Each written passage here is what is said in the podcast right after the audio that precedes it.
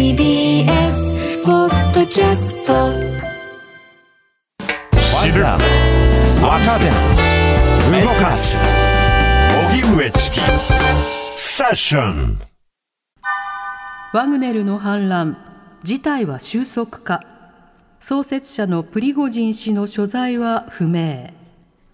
ロシアで反乱を起こした民間軍事会社ワグネルをめぐる事態は収束に向かっているとみられます。ただロシアメディアによりますとワグネル創設者のプリゴジン氏は24日の夜ロシア南部のロストフ州を出発して以降所在がわからなくなっているということです。プリゴジン氏の広報担当者は皆さんによろしくと言っており連絡ができるようになれば質問に答えるだろうと述べています。一方ロシアのペスコフ大統領報道官はプリゴジン氏をめぐり刑事事件は取り下げられベラルーシに向かうだろうとしています。こうした中ベラルーシ大統領府によりますとルカシェンコ大統領は25日プーチン大統領と電話会談を行いプリゴジン氏の処遇などについて協議を行ったものとみられます。ゼレンスキー大統領バイデン大統領と電話会談。ウクライナのゼレンスキー大統領は25日民間軍事会社ワグネルの反乱を受け侵略が長引くほどロシアの劣化が進むと指摘しました。またゼレンスキー氏はアメリカのバイデン大統領と電話会談。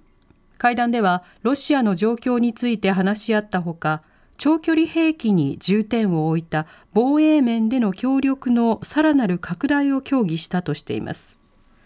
こうした中アメリカのブリンケン国務長官はワグネルの反乱によってロシアに亀裂が見えてきていると指摘しながらも結末をまだ見ていないとして事態の展開を注視する考えを示しました。一方岸田総理は事態について記者団に対し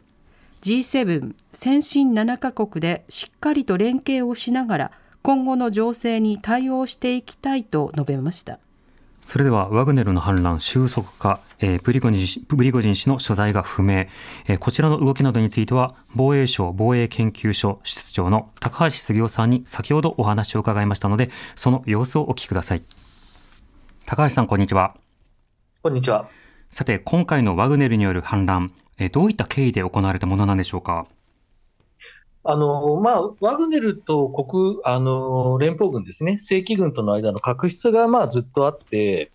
で、まあ、最近では特にそのワグネルをこう正規軍に編入するという動きがあったんですね。うん、でで、それに対してワグネル及び創始者であるプリゴジン氏が強く反対をしていて、はい、まあ、はい、いろんな条件を出していたんですが、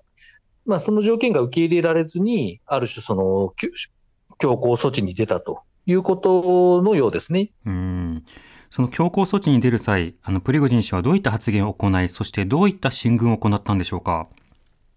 まあ、その発言自体はもうロシア軍に、正規軍に攻撃されたということを主張して、で、あの、まずはそのロストフナ・ドヌーという町、あの、これまあ日本人にとっては、あの、あの、サッカーワールドカップのロシア大会の時に、あの、ベルギーに負けた街っていうのが多分印象に残ってると思うんですけれども、はい、その、はい、そのロストフナドヌーをまず占拠。で、そこからモスクワに向かって北上したということですね。うんまた、そのプリゴジン氏、あの、今回の戦争の大義について正面から批判するなど動きもありました。こうした発言についてはいかがでしょうか、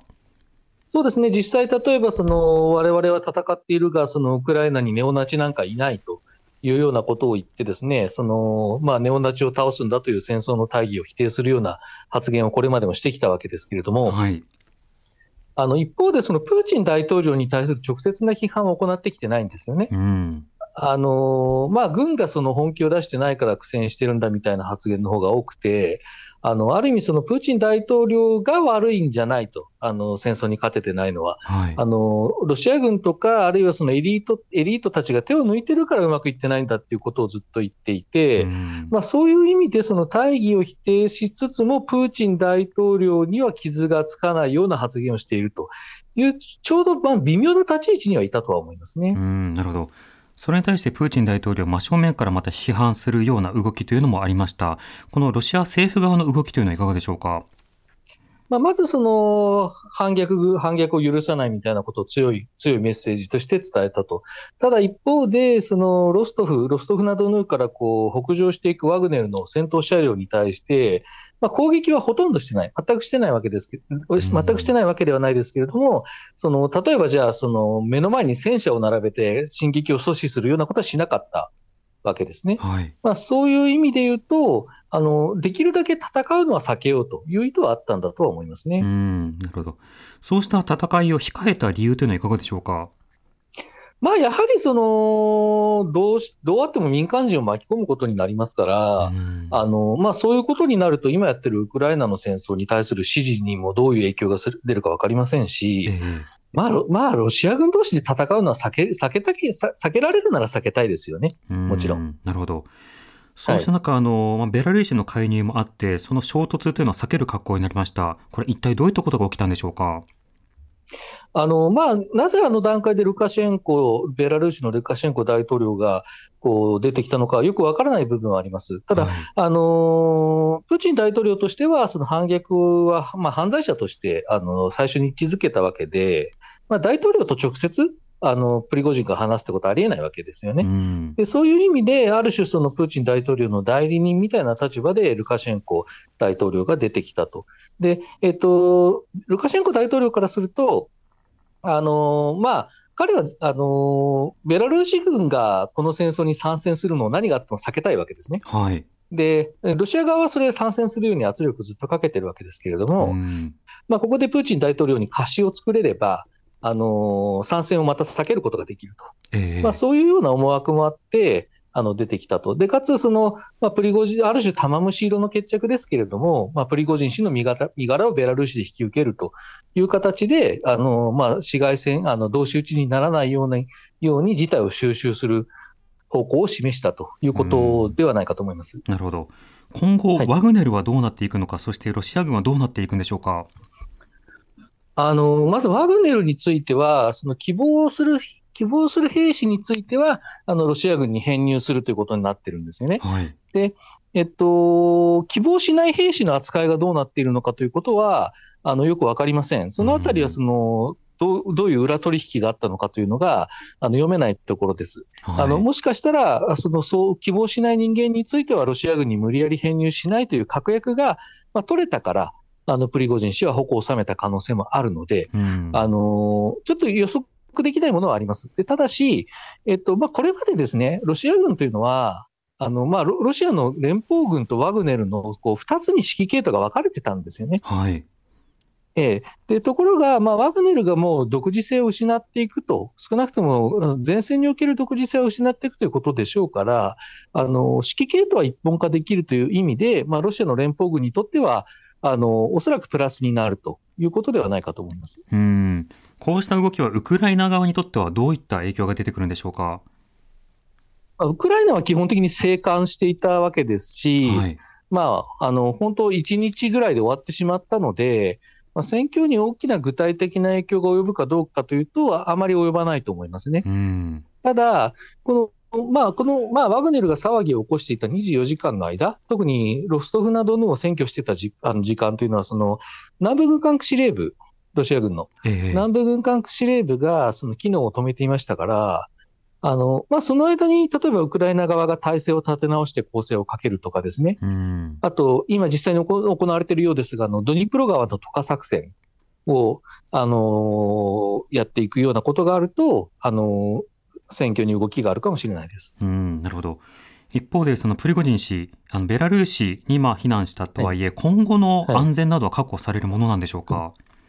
いやー、その、つまり実力組織であるワグネルと切り離されるわけで、はい。あのーまあ正直言って、どれぐらい安全が担保されるのかというのは、あのー正直疑問には思います。うんた、だ、えっと、まあそこについてプリゴジン氏自身が一番疑問を持つでしょうから、えまあ、ある程度納得できる措置あ、納得できる保証は取り付けたということではないかとは思いますが、うん。あの、まあ、ある意味その、顔に泥を塗られたプーチン大統領がですね、ええ。その、まあ、す少ししてほとぼりが冷めた後で、その、まあ、何らかの措置、まあ、暗殺を含む何らかの措置を試みてもおかしくはないのかなとは思いますね。うんまた、その進軍の過程でワグネルを支持するようなロシア市民の動きというのも一部報道されたりもしましたが、そうしたロシアの世論への影響などはどうでしょうか？まあ、あの段階でそのワグネルがどういう主張をしてたのかよくわからないわけですよ。はい。その、ま、ワグネルは、例えば SNS で戦場で大活躍してるっていう印象をずっとこう展開してましたから、えあの、まあ、まあ、単純にその戦地の英雄がここ目の前を通ってるっていう、だから拍手してるだけって可能性もあるのえで、うん。あの、うん、反プーチン運動と捉えて反プーチン運動に拍手してたのかどうかというのは、ちょっとわかんないですね、今の段階ではうん。なるほど。はい。その後今後の影響などについても、まだ見通しはないと。あ見通しは、まあ、立ちにくいということでしょうか。まあ、立ちにくいということが一つと、あと、ただ結局そんなに長い時間かからないで鎮圧されたので、はい。あの、あまり大きな影響にならない可能性っていうのもあると思った方がいいと思いますうね。ん。なるほど。わかりました。高橋さん、ありがとうございました。はい、はい、はい、ありがとうございます。失礼します。失礼いたします。防衛省防衛研究所えー室長の高橋杉雄さんにお話を伺いました。TBS ラディオ905-954発信型ニュースプロジェクトセッションそれではこのワグネルの反乱について慶應義塾大学総合政策学部教授の広瀬陽子さんそして毎日新聞モスクワ支局の大前仁記者にお話を伺います、はい。広瀬さん大前さんこんにちははい、こんにちは。よろしくお願いいたします。お願いしますよろしくお願いいたします。さてまずはい。はい、お願いしますよろしくお願いいたします。ではまず広瀬さんあの今回の反乱劇どういうふうにお感じになりましたか？はい。まあ、これはですね、プリゴジン氏がやはり自分の要求を、まあ、通そうとして、まあ、そういうところから今回の行動出ていると思うわけですけれども、はいまあ、背景には、まあ、かなり長期的にまた深刻になっていた、えーショイグ国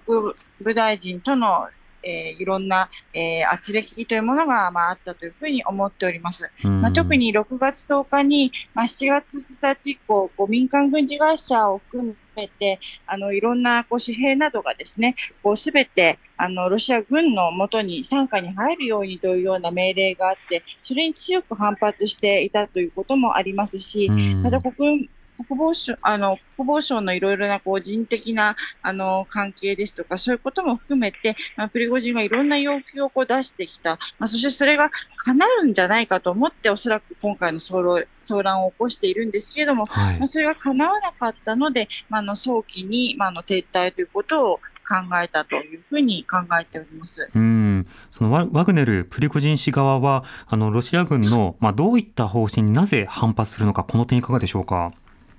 はい。まあ、そもそもですね、このショイグ氏とは非常に、あの、犬猿の中というか、はいまあこの戦争が始まるずっと前から関係が悪かったんですね。で、さらにこの戦争が始まって、あの、ワワグネルはもう完全にこの軍のことを聞かずに、まあ、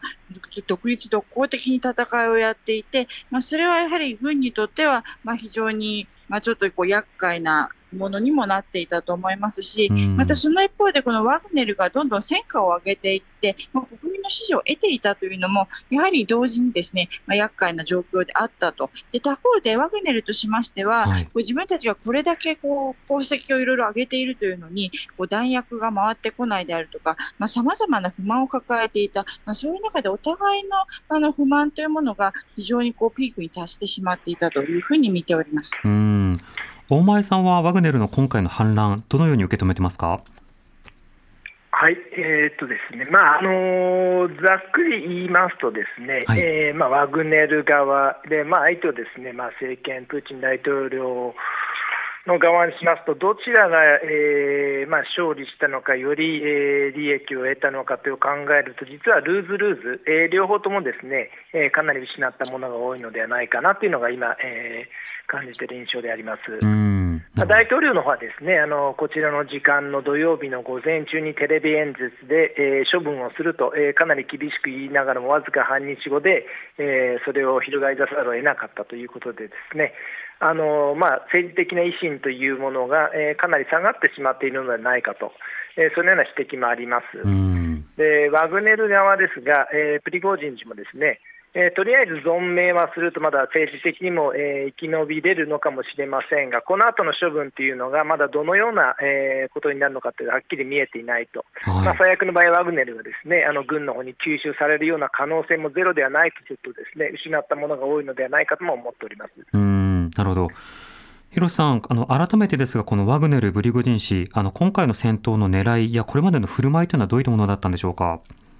はい、まあ、これまでというのは、そもそもワグネルは2014年に、まあ、プーチン氏の依頼によって作られた民間軍事会社なんですね。はい、で、あえてその軍に入らない独自の存在というところで、いろいろと特殊な仕事をしておりまして、まあ、つまりこう、汚れ仕事をやってきたということなんです。はい、でなかなか本当は軍の赤軍などがやりづらい仕事をしてきて、でそれというのはまあ単なる戦闘にとどまらず、例えばアフリカのあの政策などで非常にこう色濃く出てくるわけなんですけれども、例えば非民主的な政権をサポートするであるとか、うん、まあ、そういう政権の軍を訓練するであるとか、また世界各地のですね、資源採掘に関わって、まあ、そういうところの防衛をするところによって、まあ、かなりの利ザヤを得ていたということもありますし、はい、さらにですね、そうやってこう得た資金を、まあ、プリゴジン氏が自分で使ったり、またワグネルに回したりというところだけでなく、プーチンやプーチンの親族にも回していたというふうに言われていまして、まあ、かなりですね共存共栄の関係であったというのも事実だと思います。うんなるほどそうした中、あの、今回の反乱があったわけですが、大前さん、この週末で、現地モスクワなどではどういうふうに報じられていたんでしょうか？はい、えー、まずですね、私の状況をですね、ちょっと,、えー、と簡単に述べさせていただくとですね、実は私、この反乱が起きたときに、モスクワではなくてですね、えー、ロシアの中でも、えー、ポーランドに接するカリニングラード州という飛び地があります。えー、そこにおりました。えー、ということで、えー、あの得ていた情報というのがですねその現地で、えーまあ、SNS であると、えー、もしくはですねあのプーチン大統領はテレビで演説してますのでいう情報であったので、まあ、モスクワがどういう状況にあるのかというのは分からなかった。うん、えー、えー、他方でですねあのワグネルが北上しててモスクワまでもう200キロ近くまで来ているという情報も入ってましたので、はい、えー、ちょうどこの日の夕方に私はそのカリーニングラード州から、えー、モスクワまであの飛行機で移動する、えー、当初の予定でしたが果たして飛行機は飛ぶのかと、えー、モスクワに入れないこともあり得るのではないかというですね、えー、といろいろとあの想定もしましたし心配をしましたがまあ、実はその、えー、時にいたカリニングラード州にしても、ですねあとは、はい、えー、モスクワに着いたのが、ちょうどワグネルが撤収するというと、えー、いったほぼそのタイミングだったのですが、うんうん、えー、午後の8時半ぐらい、えー、現地時間ですけれども、大きな混乱というのは見られなかったと、むしろですね、あのまあ、飛行機に乗ってても、そのこれからモスクワに着くから大丈夫かなというような雰囲気もないということで、非常に冷静であり、逆の面で言うと、ですね、はい、えー、無関心さと、自分に関係しない限り、えーまあ、今起きているということは、遠くの戦地で起きていることですよという、まあ、そういう無関心さというのの方が、むしろ強く感じました。うん。なるほどそうした中のブリゴジン氏、あのベラルーシに、まあ、ベラルーシの方にこう避難するという格好になるわけですが、広瀬さんはこのブリゴジン氏、そしてワグネルの今後というのはいかがでしょうか？はい、非常に今後が分かりづらいところになっておりまして、はい、で、直ちにこのワグネルがお取り潰しになるかというと、そういう気もしないんですね。というのは、やはりさっきも申しましたように、こういろいろな汚れ仕事をやっていて、特に今、ロシアにとってグローバルサウスというのは非常に重要ですけれども、はい、このアフリカへの政策に関して、非常にワグネルが持っている意味というのはとても大きくなっています。ですので、まあ、いきなりこのワグネルをなくしてしまって、そのワグネルを全部国の軍の中に入れてしまうというのもですね、やはりいろんな意味で、このロシアの外交、そして、えー、軍事の問題にいろんなこう歪みを入れてくる可能性があると。と考えますと、じゃあワグネルをどうやって温存させるのかと言いますと、はい、やはりこうプリゴジン氏以外にワグネルを統制できる人物いないのではないかということも考えられられるわけですね。しかし、何事もないままに、このプリゴジン氏がまた、あの、今まで通りの生活をするとも思えずですね、うんその辺のさじ加減がどのようになるのかということに今非常に注目をしているところです。うん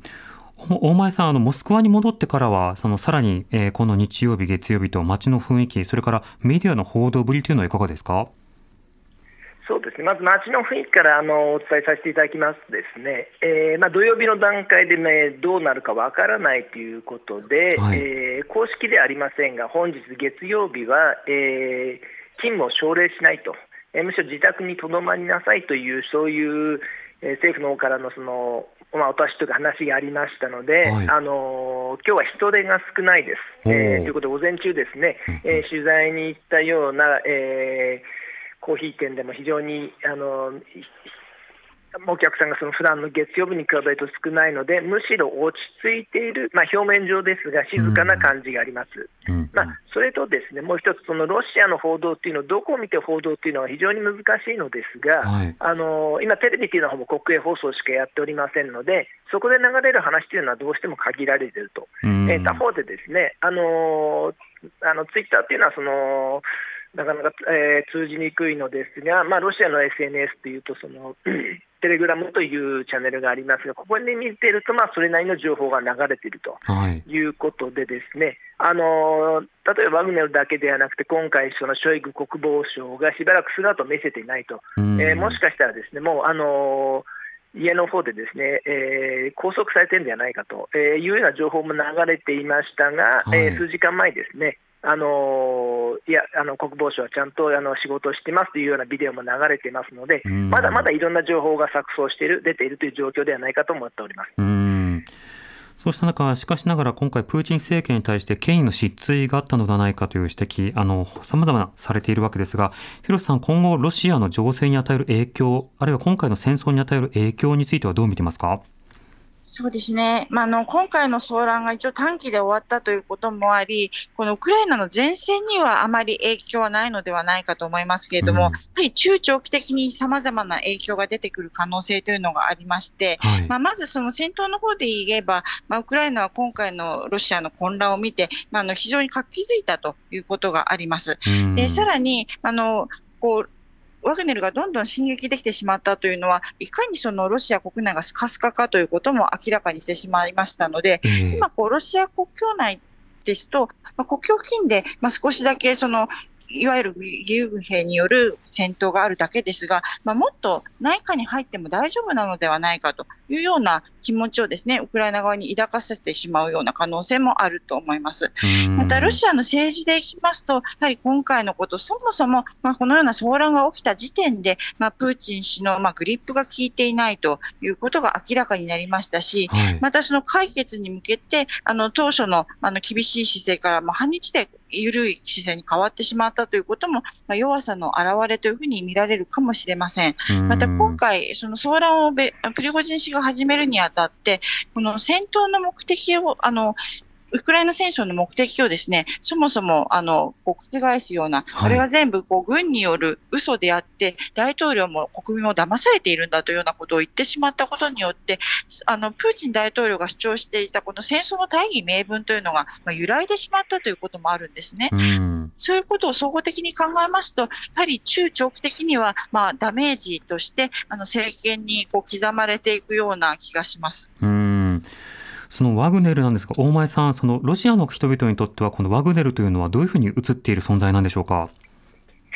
はい、えーこれがですね、えーまあ一言で正直言うと、えー言い表しにくいということでですね、今まではそのあの公の存在ではなかったと。で、はい。そもそもロシア政府はそういう、えー存在も否定していたし、えーかつです。関係はないということにしておりましたが、うん。えー今回の軍事作戦が進むにつれても、いつの間にか政府も認めていると、で大統領も、えーまあ、ワグネルのです、ね、功績というのを称えるということで、まあ、それなりにその存在感をどんどん、えークローズアップされてきたと、他方でですねあの広瀬先生がご指摘したように、汚れ仕事をしていると、えーあとはですねその裏切り者を粛清したなどと、ですね非常にあの悪いイメージというのも流されている一方で、ですね、はい。あの今回、えー私自身も非常に不思議というかですね、えー、関心深く受け止めているのは、えー、ワグネルがその占拠した南部のロストフ省という州ではですねむしろ歓迎されていると、うんはい、で街中に人々が行ってあのワグネルを歓迎するようなそのチャントをしていると、で逆にですねワグネルの部隊が去った後に入ってきた戻ってきた現地の警察などに罵声を浴びせるというようなことがあるとするとですね、はい、ある種ですねえー、アンチヒーロー、えー、敵の敵なのかですね、今、ワグネルという存在があのはっきり黒か白か、もしくはその軍に対する反感というものが出てるとすると、それを、えー、対峙するものとして受け止める見方というのも広がっているのではないかなということで、です、なかなかこのはっきりと言いづらい、えー、一言は表現しづらい存在、でも存在感というのはあの大きくなっているという、そういう状況ではないかと思っております。うんなるほど。そうすると、広瀬さん、あの、ロシア、プーチン政権にとっても相当なプレッシャーに今回の件はなったというふうにするならば、あの、ある種、その、引き締めを強くしたりであるとか、あるいはその、ある種の強硬策に出たりとか、プーチン政権の判断に与える影響などについてはどうでしょうか？それは間違いなくあるのではないかと思います。やはり今後はですね、こう第2、第3のこのような相談が続かないように、まあ、当面はこう引き締めの方向に進むのではないかというふうに見ております。はい。そうしますと、その引き締めというものが、まあ、対ウクライナ、あるいはその国内に向けてどういったものが出てくるのか、非常に気になるところですが、広瀬さん、この点はいかがでしょうか？